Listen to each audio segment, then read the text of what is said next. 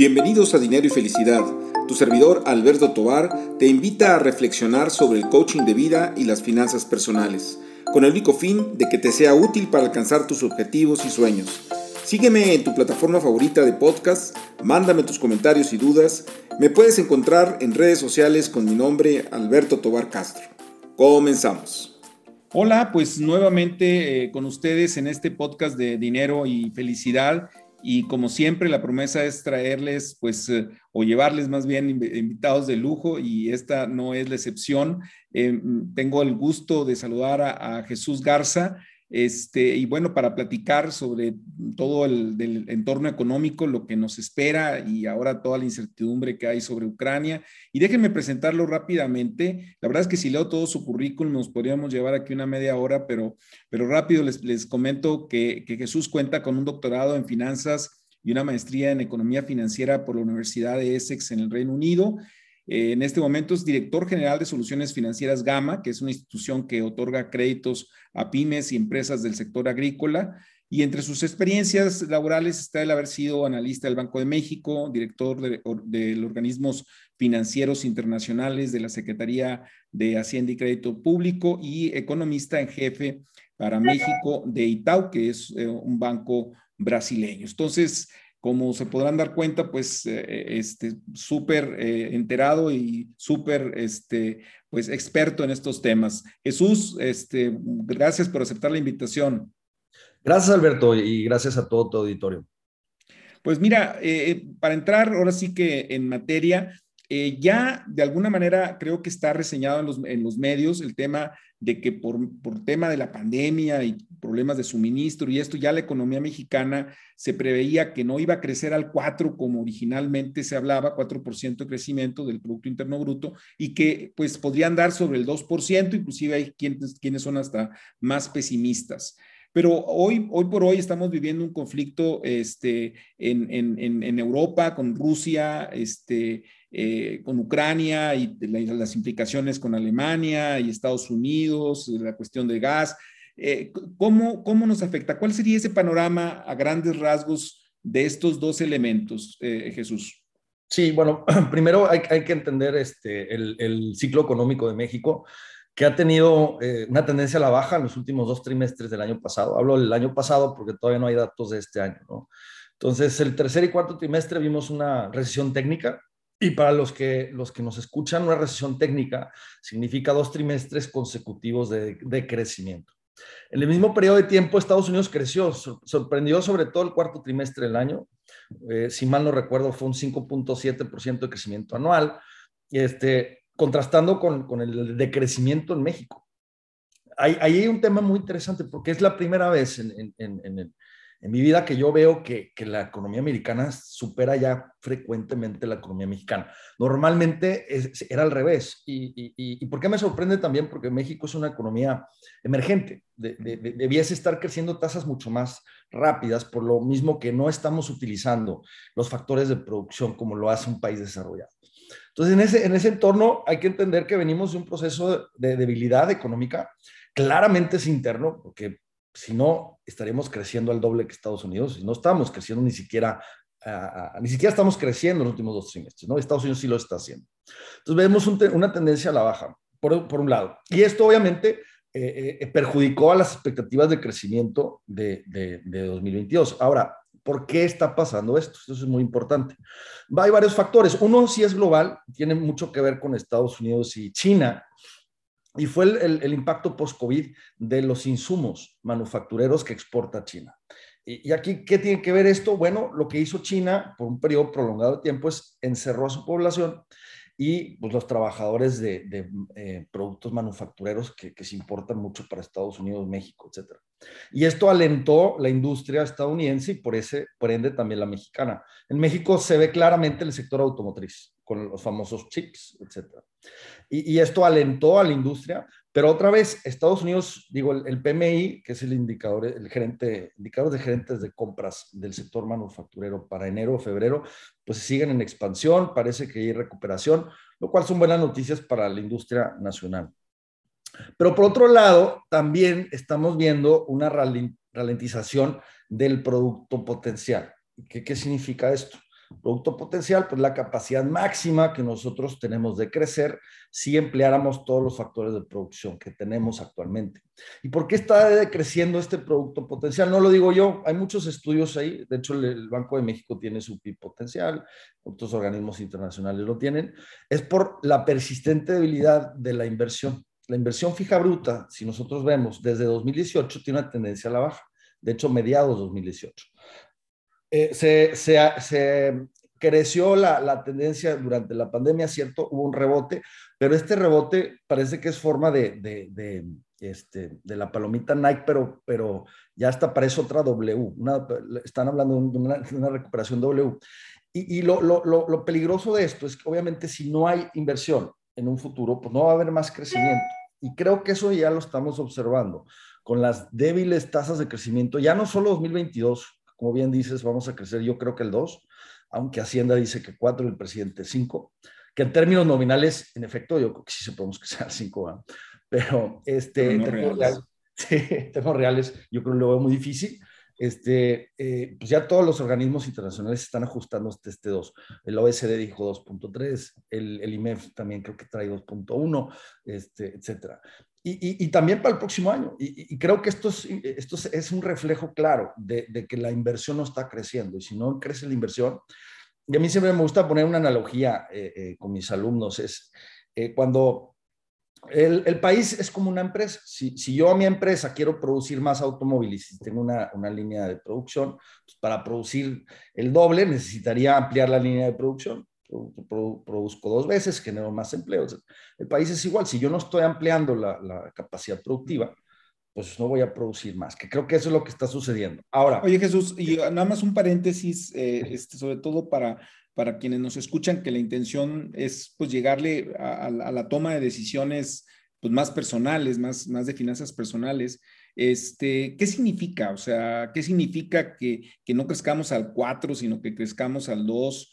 Este, sobre todo porque a veces sentimos las cifras como muy alejadas de nuestros bolsillos, ¿no? Como que hablamos, oye, pues los economistas dicen, ¿no? Que el PIB, este, que, mucha gente no sabe qué es, que es cuatro, que es dos, bueno, ¿y a mí qué, no? Este, ¿Cuál sería el impacto en, términos de las familias mexicanas? Bueno, el, el, el impacto es, es, es, muy importante, en el sentido, obviamente, si no hay crecimiento, no hay empleo. O sea, entre mayor producción de bienes y servicios, pues se requiere más, capital humano para hacerlo.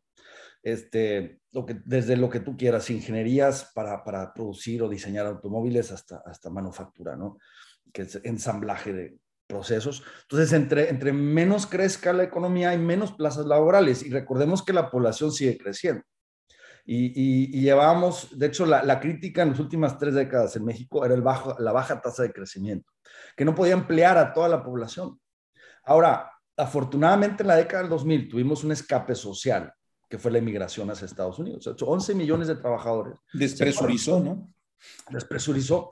Ahora no lo tenemos. Entonces, aguas, vas a entrar en una etapa de bajo crecimiento este, sin este escape social de, de, colocar a esta gente en plazas laborales. Ahora, eh, eh, sugerencia, pues, ¿qué hacer? Primero, cuidar tu trabajo. Creo que es fundamental en, este, en esta etapa.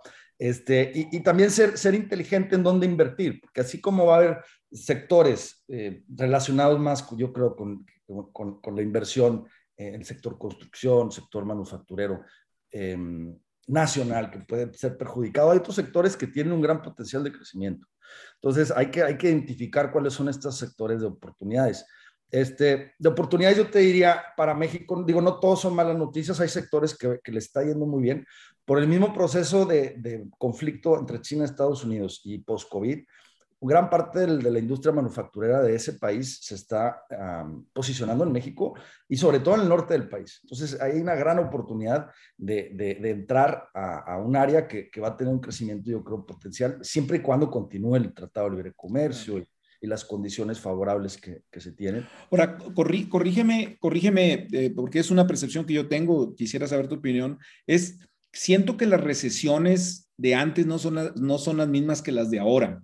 Es decir, eh, y bueno, eso es un poco de privilegio ser viejo, ¿no? Pero esa, de alguna manera, cuando se caía la producción de una manera estrepitosa, se caía todo, o sea, todo, todo se desplomaba.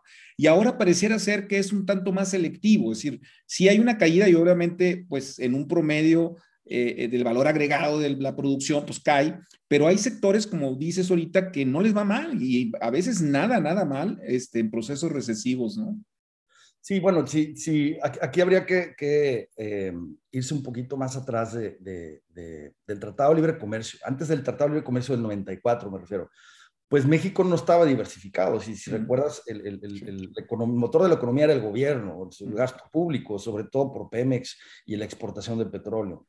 Y, y, pues dependíamos de eso, ¿no? Fundamentalmente, un precio commodity volátil, etcétera. Finanzas públicas ni se diga, era hasta el 80% de los ingresos federales. Pasan 30 años y ya las exportaciones de petróleo son 5% del total. 33 son automóviles, ya tenemos industria financiera, fintech. Yo creo que esto obviamente está blindando, está diversificando el impacto que puedas tener, que tenías antes. Antes estabas muy, muy relacionado, muy eh, eh, debilitado porque dependías, por ejemplo, del petróleo o, del, del, gobierno. Y ahorita ya estás más diversificado, que, que, es una de las ventajas que trajo el Tratado de Libre Comercio, ¿no? Este, pero bien, retomando el tema que decías de Ucrania, que ese, que ese también es muy interesante. Sí, ¿no? Porque eso es muy coyuntural, además, ¿no? Exactamente. Este, hay, hay varios temas. Uno es que hay que entender que sí, Ucrania es un país que está en el este de Europa, qué relación puede tener con México y con Estados Unidos. Pues sí es relevante y, quería platicarles por qué. Primero, por un tema que se llama estanflación. le quisiera abordar este, este tema que creo que va a ser lo más importante, no solo para México, sino para nivel global. Y de ahí vienen los problemas de Ucrania. Esta inflación significa cuando hay inflación, que es lo que estamos experimentando en todo el mundo. Eh, y ojo, esta inflación, a, diferencia de lo que, lo que dicen muchas personas, que, yo no estoy de acuerdo, que, fue generado por, por la, la oferta monetaria. Yo, yo no creo que haya sido así. De hecho, viene por choques de oferta de la producción de bienes y servicios, sobre todo de Asia, lo que platicamos hace rato. Pero bueno, no, no es buena idea cuando tienes un incendio, pues echarle más gasolina. Mm. Creo que obviamente el Banco Central lo que está haciendo es lo correcto. Me refiero a México, Brasil, Chile y próximamente Estados Unidos. ¿no? Es reducir la oferta monetaria para, para no acelerar estos procesos de, inflación. Pero bueno, este, ¿por qué Ucrania?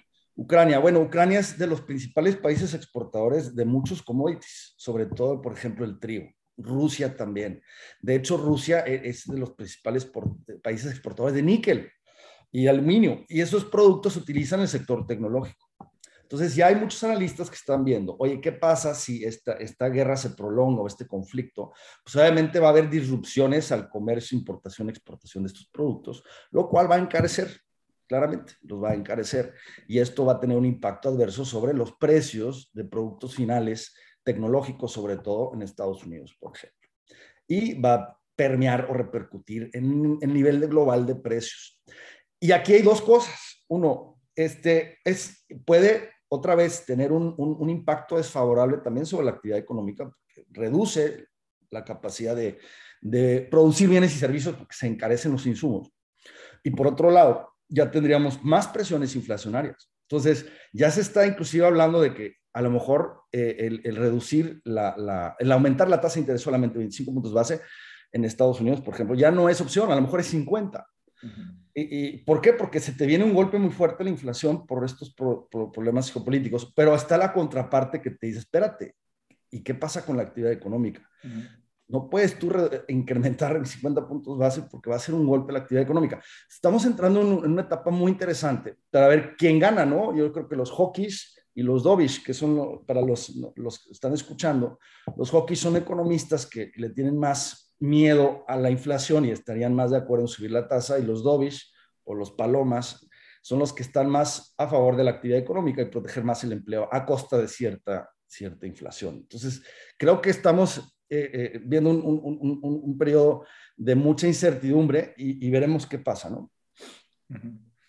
Oye, y este, ¿cuáles serían, vamos a decir, eh, los impactos que podrían sentirse a nivel mundial?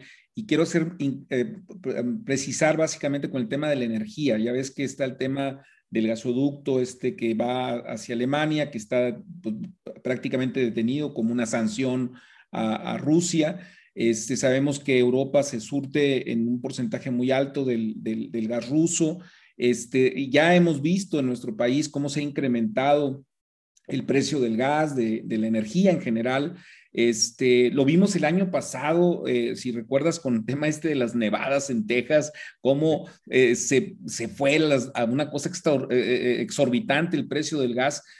¿Podríamos tener un concepto de, pobreza de energía, de, energéticos, o sea, decir, como ha pasado, por ejemplo, eh, recuerdo en, periodos de mucho calor eh, o de mucho frío, como en algunas poblaciones, inclusive los viejitos, pues se llegaban a fallecer porque no tenían para pagar la energía, este, poderse calentar y esto. ¿Podrá, ¿Podremos estar viendo esto en un futuro en, el mundo o, particularmente en, México? ¿O estoy exagerando, este, Jesús? De hecho, sí, uno de los primeros impactos y, más importantes va a ser el sector eh, energético, como, bien lo comentas. Eh, sobre todo Europa, ¿no? Eh, que está muy, y es muy dependiente de Rusia. Pero yo soy más optimista. Yo creo que ya con esto, Europa, sobre todo Europa Occidental, lo que es Alemania, Austria, este, se va a poner las pilas y, ya va a decir, ¿sabes qué? Si, si estaba muy lento en el proceso de energías renovables, pues sabes que le voy a poner todo, todo la, carne al asador porque ya no, no puedo permitir que esto me vuelva a suceder y yo no puedo depender de un gobierno autócrata eh, eh, y tirano como es el ruso. Entonces, yo creo que esto, esto más que, malas noticias, en el corto plazo le va a traer buenas noticias a Europa. Creo que ellos se van a dar cuenta, tenemos que invertirle ya en energías renovables, ya no podemos depender de Rusia. En el corto plazo, obviamente sí, lo estamos viendo el día de hoy, inclusive si tú ves los precios del petróleo, los precios del gas natural están subiendo, por lo mismo. Claro, sí. Pero yo creo que el mensaje es el correcto. O sea, eh, eh, lo que está haciendo Rusia, pues eh, está mal y hay que castigarlo y a costa de lo que sea. Y, creo que, que, lo está haciendo bien Europa y creo que esto va a generar que, que este, agilicen los procesos de energías renovables. Y hablando de Alemania en particular, yo, yo soy un gran fan de, de Angela Merkel. Creo que hizo un gran trabajo, excepto por una cosa de hecho, eh, creo que fue un gran error.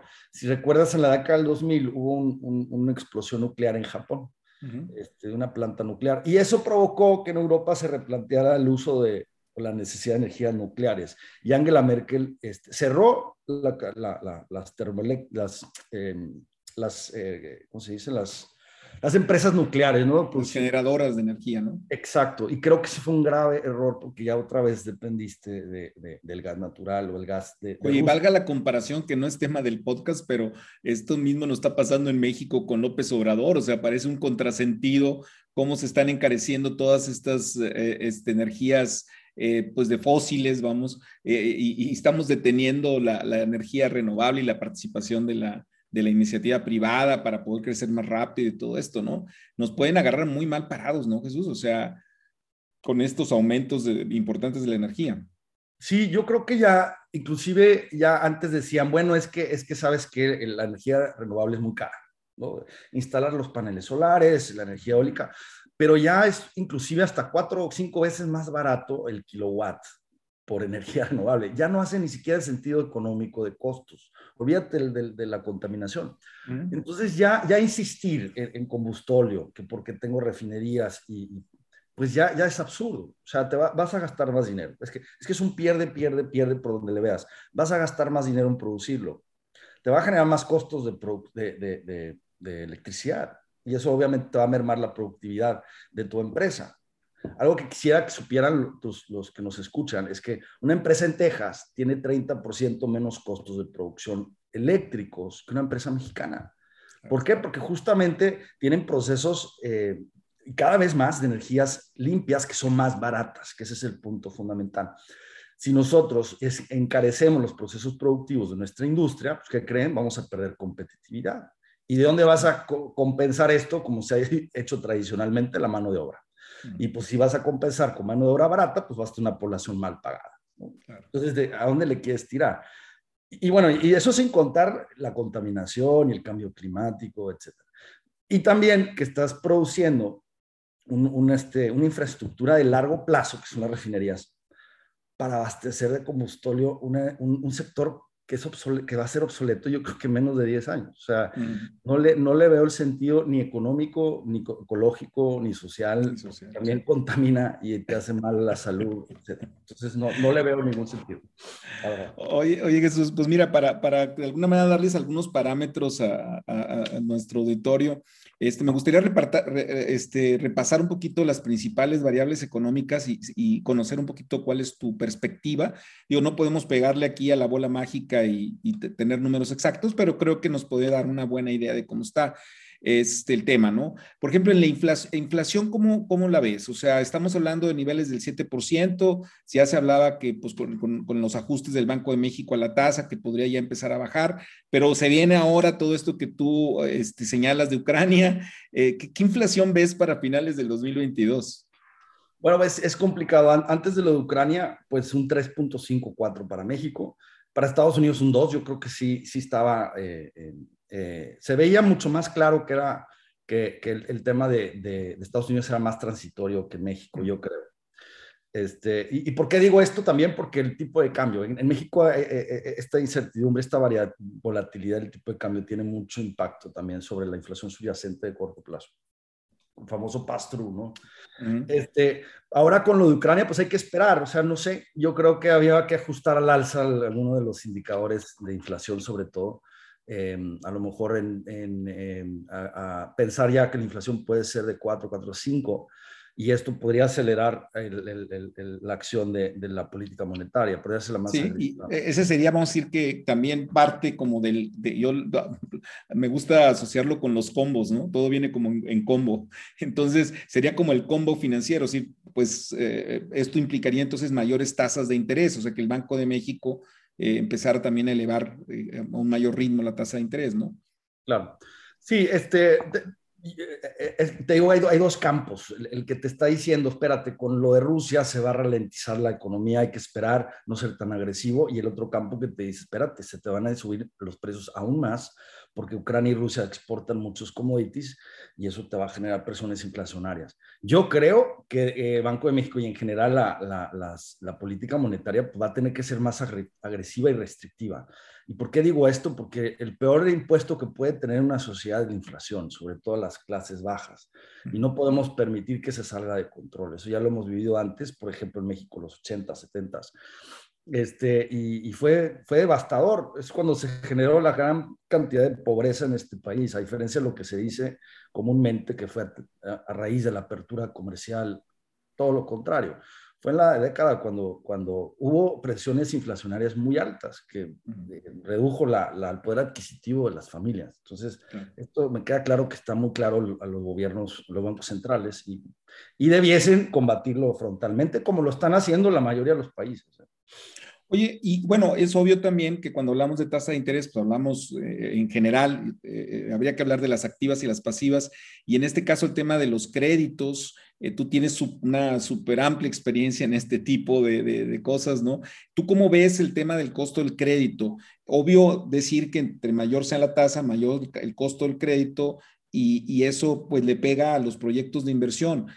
Sin embargo, a veces me da la impresión que tanto en el terreno personal como en el de las pymes, también en las pequeñas empresas, eh, paraliza, cuando a lo mejor no necesariamente se tienen que paralizar. O sea, eh, eh, aumentan los créditos hipotecarios, los, créditos de autos, créditos personales, créditos empresariales.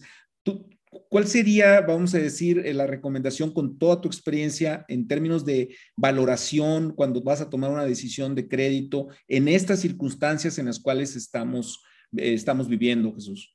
Sí, bueno, aquí, aquí hay un tema que me gustaría eh, em, compartirles y es que yo creo personalmente que el problema del encarecimiento, las altas tasas de interés que se ven en el mercado financiero en México, no, no es porque el Banco Central esté subiendo la tasa, de hecho la tasa de interés pues está en 6. Y si tú, ayer me hablaron de, de, de, un banco, no voy a decir cuál, oye, te ofrezco una tarjeta de crédito, ¿cuál es el CAT? Me dice 91. Luego me habla otro, me dice el CAT es el 41 espérate, pues si la tasa de interés está al 6. un margen impresionante, ¿no? Impresionante. Entonces dices, es culpa de Banjico. Claramente no. Y, y, y, que para mí el problema es, es la falta de, de, oferentes. Este, ¿Cuántos bancos hay en el país? Alrededor de 50. Es más, en el sur de Texas hay cientos de bancos, no sé si saben esto los, los que nos están escuchando.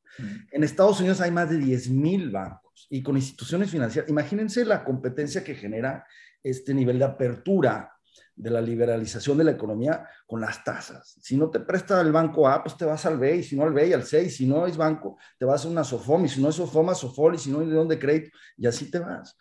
Entonces, yo, yo, yo creo que este problema que vemos en México no es por el Banco Central y las tasas, altas, tasas, sino la poca oferta que tenemos de, participantes. ¿no?